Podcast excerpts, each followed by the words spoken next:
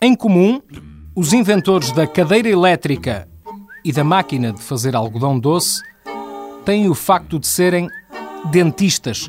O Dr. Alfred Southwick, um dentista de Buffalo, em Nova York, inventou a cadeira elétrica como método de execução na década de 80 do século XIX.